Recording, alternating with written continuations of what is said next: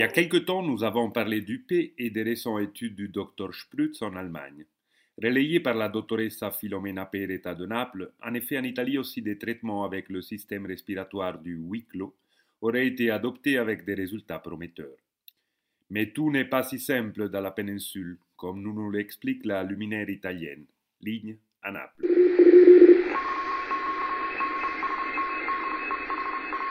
Oui, bonjour. Depuis des années, je connais le Dr Sprutz d'Hambourg, professionnellement et aussi personnellement. C'est pour cela que je me suis penché sur ses études quand encore il n'était pas rendu public, et j'ai modélisé une machine à partir de sa recherche.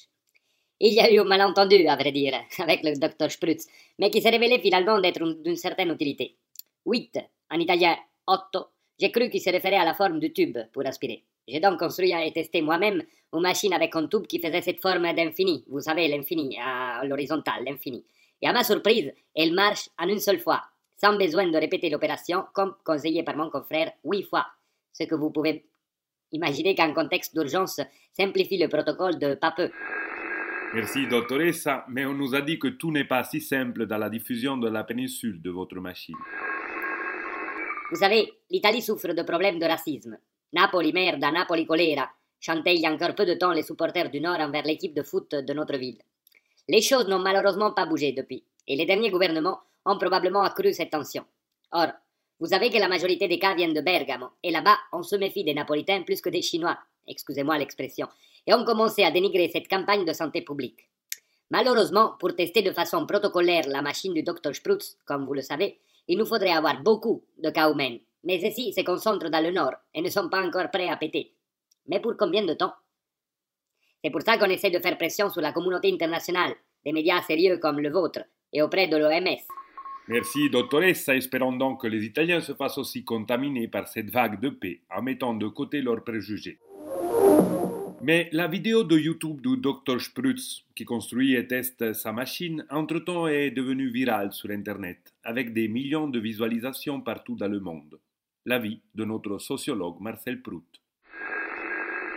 Comme souvent depuis l'Antiquité, on peut observer des effets de panique collective qui ne sont pas compréhensibles de premier abord et qui, là, créent des problèmes où il y avait des solutions.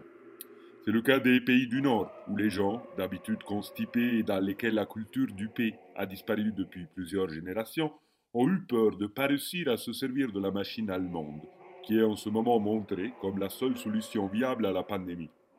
Comme souvent dans ces cas, les gens se sont roués vers les supermarchés, parfois de façon violente, en dévalisant les stocks de haricots, pois chiches et choucroutes en boîte. Apparemment, une vague similaire devrait frapper le reste de l'Europe les prochains jours, aussi dans des pays où généralement les gens n'ont pas besoin de ces aliments pour une normale gestion de la flatulence. Comme vous voyez, souvent des réactions sont logiques, bien compliquer la gestion d'une crise ce qui a fait proliférer sur la toile plusieurs commentaires véhéments à l'encontre du Dr Sprutz et de son attitude de gourou. Exactement. Et la question est tout à fait légitime. Pourquoi le docteur, en éminence scientifique qui n'a rien à prouver, a cédé à ce besoin de popularité en se mettant en scène dans des vidéos à l'allure prophétique? Le protocole aurait voulu qu'il s'adresse à ses supérieurs hiérarchiques, notamment la ministre de la Santé, qui, comme par hasard, insinue d'autres, vient d'émettre une loi qui interdit le paix.